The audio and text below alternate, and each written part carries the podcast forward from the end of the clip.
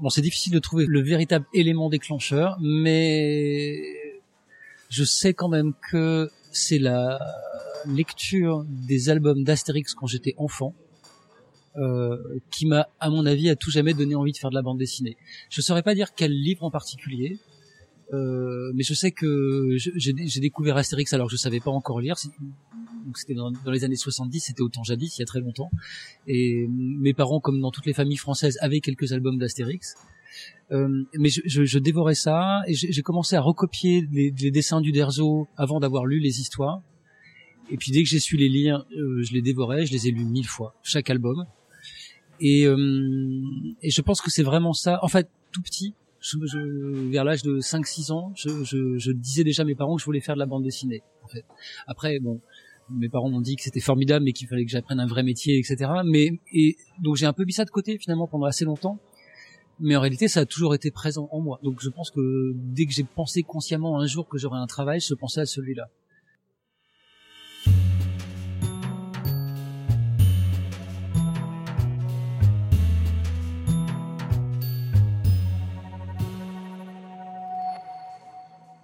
Bienvenue dans Éléments déclencheurs. Cette semaine, nous recevons Cyril Pedrosa, récemment récompensé par le prix FNAC France Inter pour l'âge d'or, co-signé avec Roxane Morel. C'est d'ailleurs à la maison de la radio que nous enregistrons cet entretien avec euh, mon camarade César. Euh, Cyril Pedrosa, vous le connaissez sûrement, euh, ça fait plus de 20 ans qu'il dessine, euh, ce bédéaste, comme on dit. Euh, passé auparavant chez Disney, qui a travaillé aussi pour Fluide Glacial. Passé par l'humour, passé par l'aventure, Cyril Pedrosa dessine des tranches de vie qui caractérisent son œuvre. Auteur engagé, Cyril Pedrosa est un auteur à suivre et on a grand plaisir à le retrouver aujourd'hui.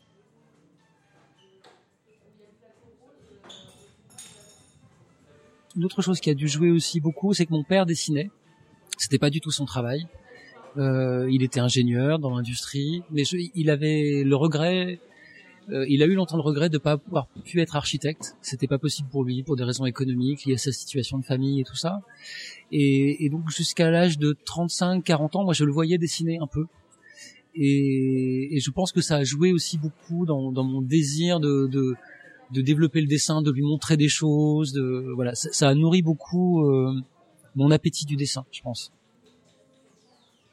Après, bah, après cette, cette, euh, cette espèce de d'épiphanie, euh, bon d'abord j'ai toujours dessiné beaucoup à l'école, c'était mais c'était un peu bizarre. J'avais j'étais bon élève parce que mes parents me mettaient une énorme pression scolaire et en même temps j'étais le dessinateur de la classe. Dans toutes les classes, il y a un dessinateur ou une dessinatrice. J'étais cet, cet élève-là, cet enfant-là. Mais je suis d'abord plutôt parti pour faire des études euh, sérieuses, de, des classes préparatoires d'école d'ingénieurs, etc. Tout en dessinant un peu à côté. Et puis jusqu'à ce que je me rende compte qu'en fait, vraiment, je ne voulais absolument pas faire ça.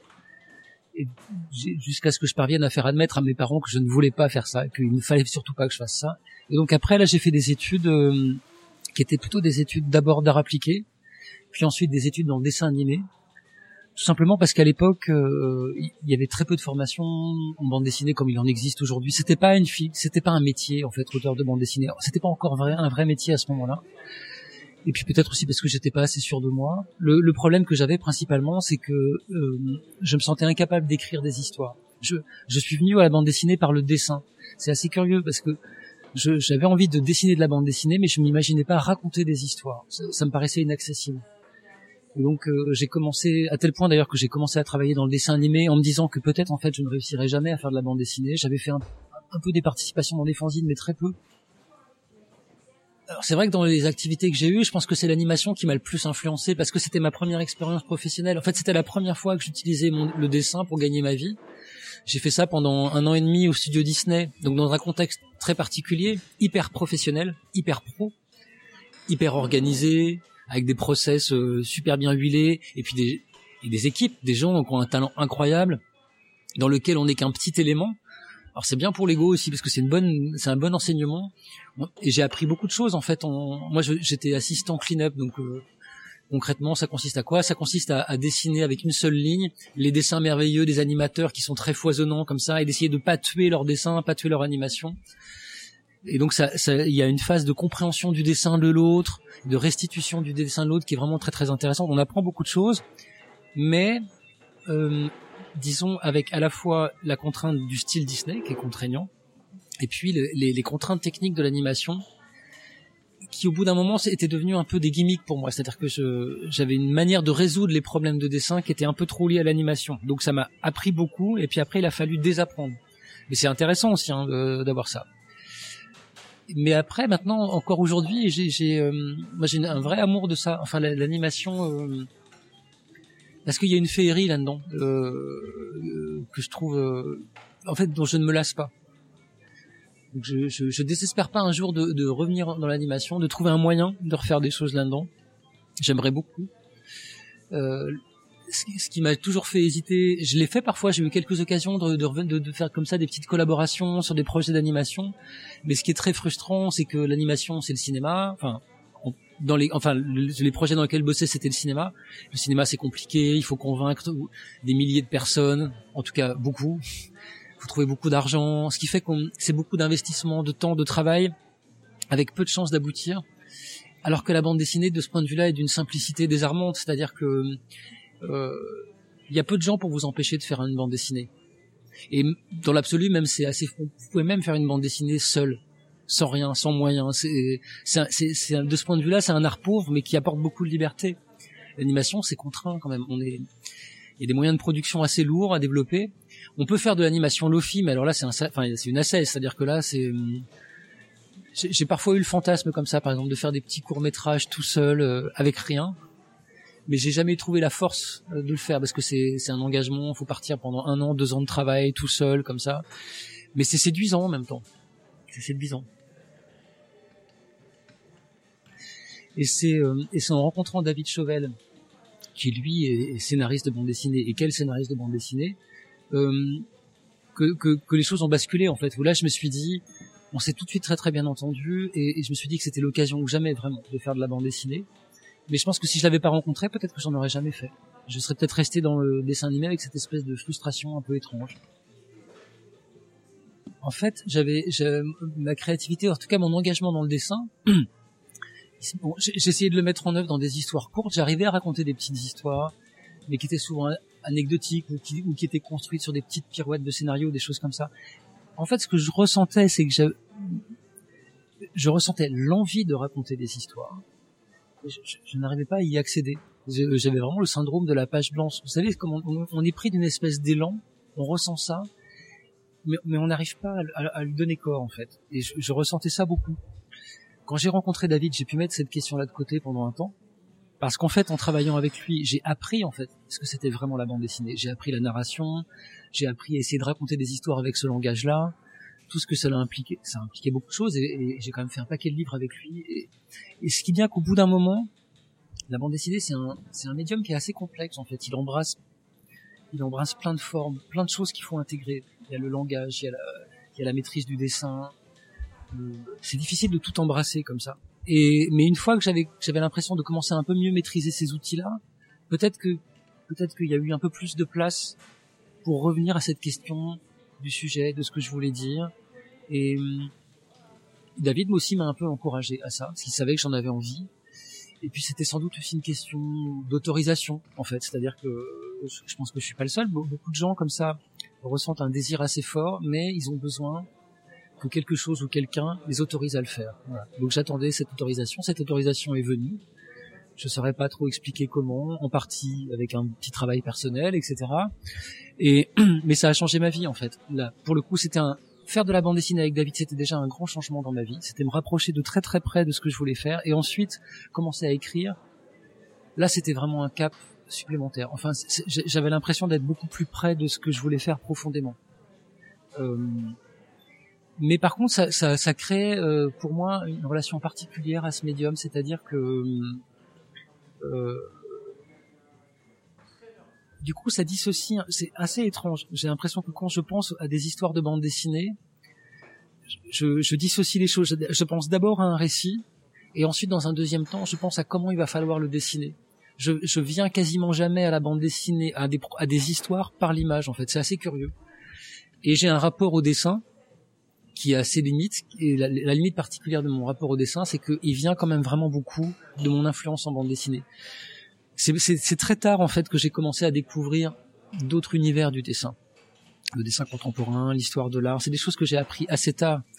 euh, ne serait-ce que parce que jusqu'à faire des études supérieures, mes connaissances en, en, de manière générale, disons, artistique étaient proches de zéro en fait. J'étais comme un lycéen qui, qui, fait, qui suit des études scientifiques et qui, et qui a assez peu de possibilités de découvrir autre chose. Après, peut-être par manque de curiosité aussi. Hein, je cherche pas du tout à, à dédouaner ma responsabilité là-dedans, mais donc du coup, c'est une culture qui arrive, qui s'est nourrie un peu tard, et ce qui fait que mon dessin lui-même, euh, c'est peu pour ne pas dire pas nourri, mais c'est peu nourri d'apports extérieurs à la bande dessinée. Et c'est quelque chose que j'ai plutôt entrepris. En fait, en faisant des livres, c'est en faisant des livres que là j'ai commencé à aller chercher à l'extérieur euh, quelque chose qui allait pouvoir enrichir le vocabulaire euh, et, et, pas être dans la dans la répétition de d'images ou sortir de mes habitudes. Voilà, ça c'est arrivé un peu plus tard. il y a eu beaucoup de tâtonnements autour de, autour de cette question-là. Le, le, la première, le premier grand changement, c'est que quand j'ai commencé à faire de la bande dessinée avec David, on était à la fin des années 90, et pour des raisons que je m'explique plus tellement maintenant, mais à l'époque, j'étais obsédé par l'idée d'avoir un style.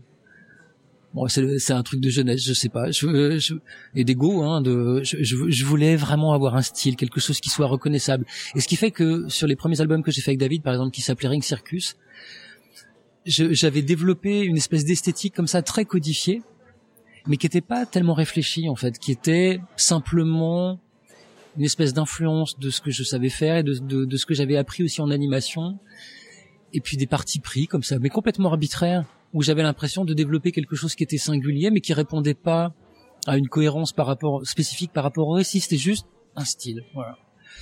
Et, euh, et au bout d'un moment, je me suis rendu, je me suis rendu compte que c'était aliénant en fait cette, cette, cette, manière de ce rapport au dessin. Ça m'enfermait dans quelque chose qui avait plus beaucoup de sens. Et donc le, le, le, le, le premier tâtonnement, ça a été de se dire comment comment je réouvre ça, comment je comment je me quelle, question il faut que je me pose sur le dessin? Quelle est la direction, quel est le moteur? Et euh, il y a eu une première tentative euh, de libération de ça, qui a été des livres complètement débiles qu'on a fait avec David, qui s'appelait Shaolin Moussaka, qui est une espèce d'humour absurde, mais vraiment super crétin. Mais ça m'a vraiment libéré. C'est pas du tout que le dessin d'ailleurs soit particulièrement intéressant en fait là-dedans, mais ça m'a soulagé du dessin dans lequel j'étais enfermé avant, et ça m'a permis en fait d'accéder à autre chose et de commencer à, essayer de développer euh, recherche modeste, mais qui est de l'ordre de essayer de faire en sorte que le dessin soit mobile et soit et devienne vraiment se mettre tout le temps au service du récit. C'est-à-dire qu'en fait, depuis maintenant pas mal de livres, et ça a été d'autant plus possible quand j'ai commencé à travailler tout seul sur mes propres récits, euh, c'est se dire ce sujet-là, euh, cette histoire-là, quelle serait la meilleure façon du monde de la dessiner dans l'absolu? Et ensuite, moi, qu'est-ce que je suis capable de faire? Mais du coup, voilà, prendre le chose, en fait, prendre le contre-pied du point de départ précédent. Là, vraiment se dire, ça, dans l'absolu, comment il faut le dessiner? Bon, peut-être qu'il faut avoir un trait vibrant, hésitant, et avec des couleurs un peu troubles. Ok, essayons ça. Et essayons de trouver quelque chose qui aille dans cette direction. Après, on cherche, et en général, on trouve un peu autre chose que ce qu'on cherchait. C'est pour ça qu'on continue de chercher après. Mais c'était un peu le moteur.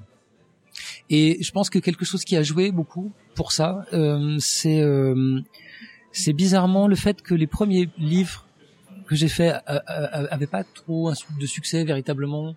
Moi, moi-même certains des, gros échecs commerciaux et tout ça, ça m'a un peu soulagé de l'enjeu euh, de l'attente des autres, en fait. C'est-à-dire qu'au bout d'un moment, je me suis dit que ça n'avait aucun sens parce que cette question du style, ça avait à voir, je pense, beaucoup avec l'idée de qu'est-ce que le qu'est-ce que les lecteurs voudraient voir et comment comment ils vont me reconnaître, etc. Et ça, ça m'a permis de me dégager de toutes ces questions-là et d'essayer plutôt de me concentrer sur ce que je voulais faire vraiment, ce qui était une vraie posture différente en fait. Et ça change plein de choses. Euh, après, la chance, c'est de m'être rendu compte enfin de m'être rendu compte. J'ai eu la chance qu'en en, essayant de, de, faire quelque chose qui était beaucoup plus personnel, c'était une, moi c'est des questions que je me pose à moi en fait ça, cette question-là de comment je veux dessiner, où je, quelle histoire je veux faire, où est-ce que je veux amener tout ça, c'est pour répondre à mes questions. La chance que j'ai eue, c'est que les réponses que je trouvais, euh, bah, trouver des lecteurs en fait. Et c'est vrai que ça c'était un réconfort. C'est plus facile, c'est plus facile de, de, faire ça quand on se sent pas tout seul. évidemment. Hein, faut pas se raconter d'histoire, mais mais quand même, c'était un cheminement de se mettre dans cette position-là. Euh, ce qui, ce qui, après, ce qui me nourrit le plus de manière générale et dans mon travail en particulier, non, c'est tout, c'est ce que je vois, c'est tout ce que je vois à l'extérieur. Euh, et là, pour le coup, euh, je sais pas. Prenons un exemple. Quand je travaillais sur un, livre qui s'appelle Les Équinoxes, euh, Roxane Morey à l'époque me montre le travail de Chris Killip qui n'a strictement rien à voir avec cette histoire, mais euh, le travail de ce photographe, ça, ça, ça m'émeut, ça me marque et, et, et ça me nourrit. Euh, l'histoire de Viviane Meyer, photographe aussi, ça me marque, ça me nourrit et pour le coup, ça, je l'intègre dans cette histoire. Euh, mais en fait, tout, tout, tout, tout, enfin tout, tout ce qui m'émeut en fait euh, nourrit mon travail. Et dans la bande dessinée aussi. C'est-à-dire que quand je quand je découvre des livres qui m'apportent des émotions, ça me ça me ça me stimule en fait. Ça ça, vient ça me donne envie ça me donne envie de faire des choses. Parfois, il y a des petits moments où c'est désarmant quand on voit vraiment des choses tellement magnifiques. Euh, comment dire? Ce combat a été gagné par quelqu'un d'autre. Et du coup, il y a, parfois un petit mouvement de à quoi bon essayer de, mener moi aussi ce combat alors qu'il a, il a été si magistralement euh, euh, réussi là. mais ça dure pas longtemps. la beauté du travail des autres, c'est très stimulant. C'est très stimulant quand je vois les dessins de, de, David Prudhomme, moi je suis, je suis bouleversé. Quand je vois, mais comme tout le monde, enfin, quand je vois des dessins de Bludge, ça me, ça me bouleverse. Quand, quand je vois certains dessins, je sais pas, de Catherine Meurice, de plein de gens, enfin, c'est, moi ça me nourrit énormément, beaucoup. Et après, j'ai besoin, je pense aussi, quand même beaucoup, d'essayer de voir des choses à l'extérieur de la bande dessinée. Parce que j'ai un petit complexe. Euh, j'allais dire de classe, mais c'est pas un problème de classe, mais c'est un, un, problème de comment dire, de légitimité. Comme comme je me sens pas très très cultivé, très, j'ai toujours peur d'être un peu pauvre. J'ai peur de manquer de de matière, de vocabulaire. Donc tout ce que je peux voir à l'extérieur, j'ai tendance à essayer de le prendre un peu avec avidité, comme ça, pour pour nourrir quelque chose par peur de me répéter. Et parce que globalement, je trouve que c'est la, la, chose la plus difficile pour moi, en tout cas, dans, dans ce métier-là, et dans la bande dessinée comme il y, a, un rapport artisanal au travail et au dessin, il y a une forme de répétition, mais il faut essayer de s'en dégager et, de, de, sortir de ces, ces, zones de confort. Mais c'est pas, c'est un peu cliché de dire ça, mais disons euh, pour, pour pas s'appauvrir, quoi. Moi, j'ai toujours très très peur de ça, de l'assèchement, de, de la répétition. Euh, et, et, donc j'aimerais bien, je suis, je suis content quand je trouve quelque chose de nouveau dans, dans mon dessin, une, hop, une nouvelle direction, un nouvel espace ça me d'abord c'est excitant et puis euh, et puis j'ai l'impression d'avancer un peu et, mais pour ça j'ai quand même j'ai besoin de, de me nourrir de l'extérieur et parfois j'avoue ça, ça, me je fais un petit complexe de ça je, je, préférerais avoir cette merveilleuse richesse intérieure qui me permet par moi-même par ma propre la puissance de ma créativité d'avancer mais peut-être que c'est impossible hein. tous ces livres-là, à chaque fois, moi j'ai l'impression, si vous voulez, de, de, me poser des questions à moi et d'essayer d'y répondre pour moi. Et, et je, me dis, mais quelle chance incroyable que que tout ce temps que je peux consacrer à répondre à des sujets qui sont importants, enfin qui m'importent, que ça que ça que ça que ça touche au-delà de moi, enfin que que, que ça permette d'être en relation avec d'autres gens et puis que ce travail il soit lu et puis que ça me donne aussi c'est bête hein mais les, les, moyens matériels aussi de continuer à le faire de continuer à chercher c'est quand même une chance inouïe. C'est vraiment une chance inouïe et qui ne va pas de soi du tout qui ne va pas de soi du tout et qui a qui n'a pas enfin, qui ne vient dire comment qui, ne dit rien de la valeur de mon travail en plus je sais très bien que tout ça c'est compliqué c'est un peu déconnecté euh, mais j'ai cette chance là et ça c'est euh, pouvoir passer des années sur un sujet sur une question y réfléchir, essayer de donner corps à ça, c'est un luxe incroyable. Dans ce monde-là, c'est un luxe incroyable. Enfin, peu de gens ont cette chance-là. Peu de gens. Dans ma vie, parfois, je me suis un peu trop excusé de ce que j'avais envie de faire, mais plus, c'est plus le cas. C'est-à-dire que non, j'ai l'impression, si vous voulez, que c'est plutôt, c'est une bataille, mais avec moi-même, hein, qui n'intéresse personne dans le fond. Enfin là, je, je, vous réponds parce que vous me posez des questions, mais c'est une bataille pour affirmer ce que je veux, ce que je suis, euh, à moi-même en fait. C'est pour moi je le fais. Euh, donc je, je, je ne m'en excuse pas, mais c'est mais c'est un mais c'est une bataille, c'est un travail, c'est un travail. Je et qui je pense, j'espère, ça va m'occuper toute ma vie parce que c'est un moteur, c'est quelque chose qui m'anime beaucoup. Mais je me sens pas du tout, par exemple, comme un auteur installé. Je me vis pas comme ça. Ce que je perçois, c'est que j'ai la chance, par exemple, maintenant, oui, je, je vois bien, j'ai des lecteurs, il y a des gens qui suivent mon travail avec attention, qui ont enfin, qui ont cette espèce de curiosité incroyable à chaque nouveau livre de revenir, alors que il a assez peu à voir avec les livres précédents, ils le lisent, ils s'y intéressent. Bon, ça c'est merveilleux, c'est une chance, mais je me sens pas, euh, je me sens pas installé dans quelque, je me sens pas installé, je me sens pas en confort en fait. J'ai un, j'ai, j'ai un confort matériel qui est, qui est indéniable, mais mais je l'ai au quotidien, c'est pas tout à fait ça que j'éprouve au quotidien, c'est plutôt euh, comme, c'est plutôt comment comment je vais réussir à attraper ce truc que je cherche en fait. Et j'aime bien ça. Hein, c'est c'est pas, je m'en plains pas du tout. Hein, c'est, mais euh, c'est pas un truc tranquille. C'est un truc, c'est excitant. C'est bien sûr que c'est excitant parce que c'est parce que je sais jamais si je vais y arriver ou pas, si on va trouver ou pas. Et puis heureusement d'ailleurs parce que je pense que si on trouve, enfin, j'imagine qu'un créateur qui trouve ce qu'il a cherché, il fait quoi après? S'il a plus rien à chercher, à part répéter, enfin ça n'a plus de sens. Donc euh, euh, je suis content d'être animé de, de, ces doutes, de ces questionnements, de, de... bon parfois j'en ai ras le bol, je me fatigue moi-même, mais, mais globalement je pense que c'est une chance en fait de d'avoir toujours cette envie-là, de courir après quelque chose et de jamais exactement l'attraper. Ouais, j'aime bien ça. Le fait d'avoir un prix ou d'avoir des reconnaissances de ses pairs ou disons de manière générale, d'avoir une reconnaissance sociale comme ça dans ce qu'on fait, moi je trouve que ça change beaucoup de choses. Après, c'est c'est une question de nature. Je, suppose que certains ou certaines ont moins besoin d'une validation extérieure, mais je crois qu'il y a toujours un moment donné où, où, quand on crée quelque chose, si on a l'impression que ceux à, à qui on l'adresse ne l'entendent pas, ne le voient pas, c'est très douloureux quand même, je pense. Je pense que c'est douloureux pour la plupart des créateurs à qui ça arrive. Et en tout cas, dans les moments de ma vie et de mon travail où c'était le cas, je le vivais pas forcément très bien. Euh, et bien sûr qu'il y a un soulagement, il y a quelque chose qui est soulagé dans, dans cette reconnaissance. Il y a une part d'inquiétude qui est éteinte, qui est résolue en tout cas. Euh, il y a la question de l'ego parce qu'on a tous un ego et de temps en temps, je crois que ça, il faut avouer que ça fait du bien ça, ce truc de, de momentanément faire semblant de croire que ce qu'on fait euh, a une valeur singulière, particulière, qui serait différente de celle des autres de temps en temps, ça fait du bien, même si fort heureusement euh, c'est une illusion qui dure assez peu en fait. Mais euh, cette reconnaissance-là, après, fondamentalement, elle donne de l'énergie pour continuer. Dans les moments, il y a des moments de doute où on a envie d'arrêter. Je pense que tout le monde traverse ça. Enfin, tous les créateurs et créatrices traversent ça. Des moments d'abattement et l'envie d'arrêter. Ça redonne de l'élan et de l'énergie. Euh, et puis après, concrètement, avoir un, prix, par exemple un certain prix, alors que ce soit un prix comme celui-ci qu'on vient d'avoir pour l'âge le prix BD Fnac ou un prix à Angoulême ou des choses comme ça, c'est une validation, mais c'est aussi un vrai, ça donne un élan au livre. C'est indéniable. Ça lui donne une vie plus longue, ça lui donne une visibilité plus importante, ça fait que votre travail est plus vu, apprécié, découvert. Donc c'est quelque chose qui vient donner de la force à votre travail. C'est pour moi c'est comme si on vous donnait des nouveaux outils ou des outils encore plus puissants, encore plus puissants.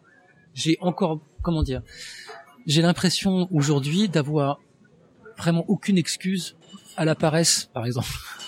J'ai enfin il y a y a hmm, assez peu de choses. J'ai plus de j'ai pas de contraintes je, je, je, peux prendre à peu près tous les risques que je veux. J'ai pas d'inquiétude matérielle. Donc euh, le, seul bon usage que, à mon avis, que je dois faire de ça, c'est c'est de bosser, quoi. C'est d'essayer de d'être exigeant euh, avec ce que je raconte, avec le dessin, et, et de d'essayer d'aller le plus loin possible là-dedans, de s'appuyer sur cette force-là que ça donne cette reconnaissance sociale, le fait d'avoir la chance d'avoir un livre qui marche ou deux livres qui marchent, etc. Tout ça, c'est des, des points d'appui qui permettent d'aller plus loin. On peut s'en passer, hein, mais c'est plus difficile. Ça demande encore plus de force intérieure.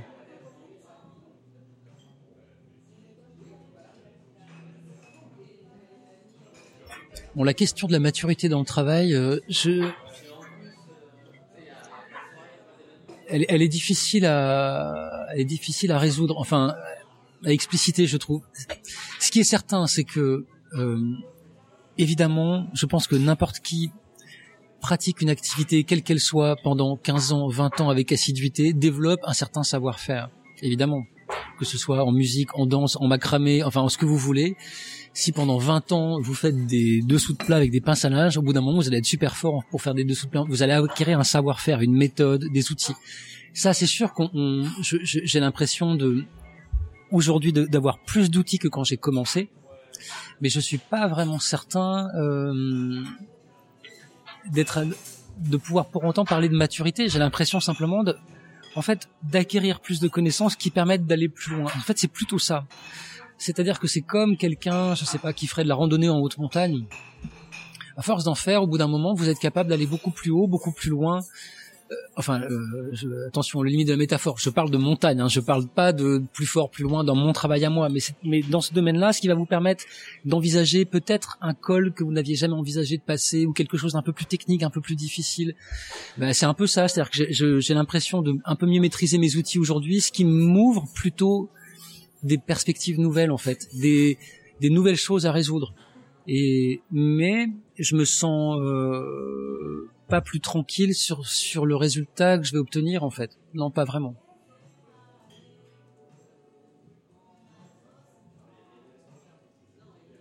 L'après, de manière générale, c'est c'est euh, c'est un temps plus ou moins long, justement pour réussir à identifier quelle est la question du moment qui qui est suffisamment obsédante pour que ça vaille la peine d'y passer quelques années en fait. Et sous la plupart du temps, j'ai comme ça plusieurs questions un peu satellites qui tournent autour et, et soit soit une d'entre elles vraiment s'impose parce qu'elle devient un peu obsédante. Après, comme beaucoup de gens, créateurs ou créatrices, je note beaucoup de choses. Enfin voilà, je mille choses, trop de choses d'ailleurs. Mais mais et puis dans ces notes, parfois quelque chose émerge en fait, quelque chose revient d'une manière un peu obsessionnelle, qui est le signe que là il y a peut-être il y a peut-être un livre à faire. Parfois, c'est un concours de circonstances aussi qui fait que une, une de ces envies ou un de ces désirs comme ça euh, trouve, trouve un écho, une réponse possible. Mais par contre, ça me prend souvent un peu de temps. Même aujourd'hui, ça me prend un peu de temps d'arriver à clarifier euh, le sujet. Souvent, ils se chevauchent en fait. En ce moment, par exemple, j'ai plusieurs idées en tête et je vois bien, elles sont distinctes et en même temps elles se chevauchent. Et j'arrive pas encore très très précisément à clarifier euh, euh, la nature profonde de ces désirs-là et de ça, pour savoir comment y répondre. Euh, et puis j'aimerais bien, si après il y a une envie, mais qui est pas qui est pas liée à un sujet, mais qui est plutôt une envie, disons, de posture dans le travail. Euh, j'ai assez envie bientôt, je pense que ça va être bientôt, de de m'investir dans un projet, si possible un peu au long cours, mais qui lui pour le coup soit complètement dégagé de l'économie, euh, qui serait vraiment pour le coup un pur travail de recherche J'aimerais bien ça. Ça veut pas du tout dire que je cherche à faire quelque chose euh, d'inaccessible, hein, enfin d'inaccessible aux autres. Mais euh, je sens quand même que dans ce que j'ai développé jusqu'à maintenant dans mon travail, la question de l'économie était quand même toujours un peu présente, ce qui fait que parfois il y a des freins inconscients qui se mettent en place sur ce qu'on développe, sur ce qu'on raconte, sur ce qu'on dessine.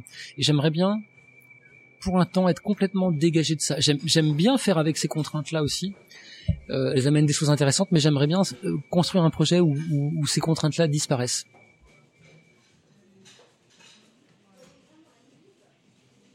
Dans mon travail, j'ai l'impression que je, je, me pose pas tellement des questions d'objectifs ou de challenge ou choses comme ça. C'est pas sous ces termes-là que ça se pose. En fait,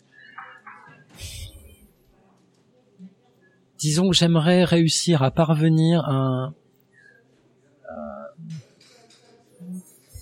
à un niveau de restitution de la perception des choses qui soit plus fine encore que ce que j'ai ce que j'ai réussi à parfois à obtenir.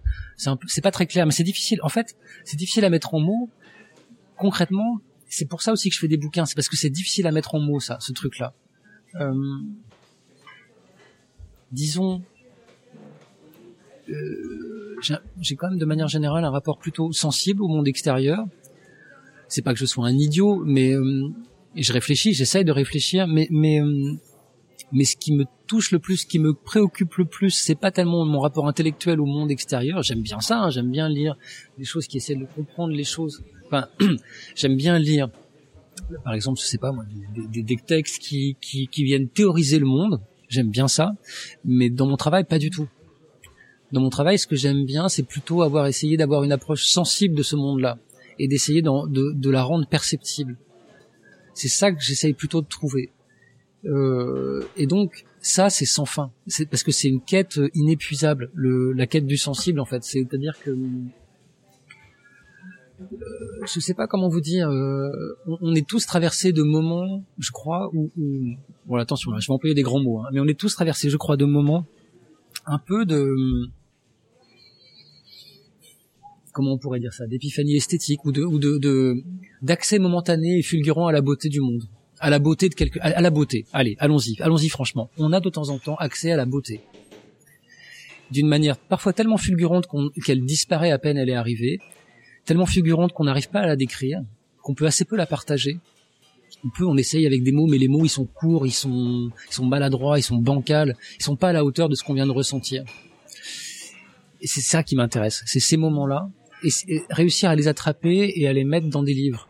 J'aimerais bien, enfin c'est ça que j'essaye de faire, c'est mon moteur. Je dis pas que j'y arrive, et je dis pas que c'est forcément apparent, hein, mais c'est ça le moteur. Euh, et c'est ça qui me plaît dans les histoires et dans les personnages, c'est les moments où ils sont confrontés à, ces petites choses-là. Et ça peut être donc c'est c'est retrouver ce qu'il peut y avoir de gracieux dans une situation, dans un dans une image, dans voilà. Et ça c'est difficile à décrire.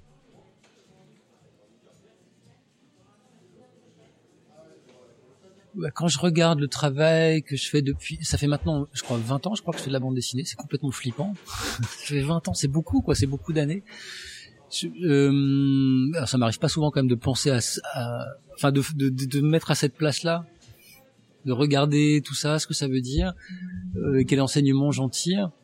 Je sais pas, je pense que j'en tire deux enseignements. Enfin, je, je, je me dis un, je, quand même, je crois que j'ai de la chance. Euh, il faut une part de chance quand même, je crois, là, dans, dans tout processus créatif pour obtenir en tout cas les moyens de sa création je pense que ça, ça a assez peu à voir, euh, enfin, ça a pas directement à voir avec la valeur de ce que vous faites ou avec votre talent. Il y a une part là-dedans qui vous échappe complètement, qui fait que ce que vous faites interagit d'une manière positive ou pas avec votre époque, par exemple. Ça, ça raconte rien de votre talent, c'est simplement ah ce que je fais, ça touche les gens aujourd'hui ou pas. Et ça, euh, vous n'avez pas le contrôle là-dessus. Donc j'ai cette chance-là, je crois. Euh, pendant un temps, euh, je, trouvais que j'avais perdu trop d'années à être à côté de mon sujet, à pas être dedans, et, que j'aurais pu j'aurais pu aller beaucoup plus loin si tout de suite j'étais parti avec les bonnes questions. Aujourd'hui, je là-dessus, je suis un peu réconcilié avec moi-même en me disant qu'en fait non, il, fallait que je passe par ce chemin-là et que je passe plusieurs années peut-être à me tromper ou en tout cas à essayer autre chose pour réussir à trouver un peu plus où j'avais envie d'aller. Il faut pas le regretter en fait parce que peut-être qu'il n'y avait pas d'autres moyens, donc c'est comme ça. Mais, euh, mais ça, je pense que c'est plus lié finalement euh, au fait de vieillir. Euh, dans la mesure où c'est pas que je sois je suis pas particulièrement âgé, après tout je n'ai que 46 ans, mais simplement euh, euh, j'ai plus évidemment ce sentiment de la jeunesse, d'avoir un temps presque éternel devant moi. Je sais que le temps est pas éternel, je le sais très clairement. Et donc euh, j'ai eu une petite période comme ça autour de la quarantaine où je sentais un peu ce la limite justement. Je sentais que là le temps était compté. J'en avais devant moi, mais il était compté. Et donc j'avais le regret d'en avoir gaspillé un peu. Maintenant, un peu moins, un peu moins.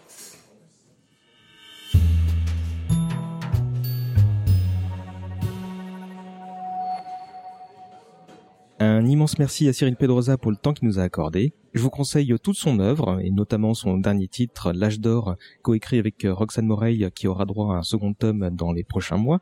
Mais son chef-d'œuvre, en ce qui me concerne, c'est Portugal. Sans doute que mes origines lusitaniennes y sont pour quelque chose. C'est vraiment un, récit très profond qui m'a réussi à me parler. Euh, merci à vous euh, d'avoir écouté cet épisode. N'oubliez pas de nous suivre sur les réseaux sociaux, vous recherchez E déclencheur sur Twitter et Facebook. N'oubliez pas non plus de partager l'épisode s'il vous a plu, d'en parler autour de vous. Et si c'est le cas, allez donc nous donner quelques étoiles sur Apple Podcast, ce serait très sympa de votre part. On vous donne rendez-vous dans quelques jours pour un troisième épisode. Merci encore et à bientôt.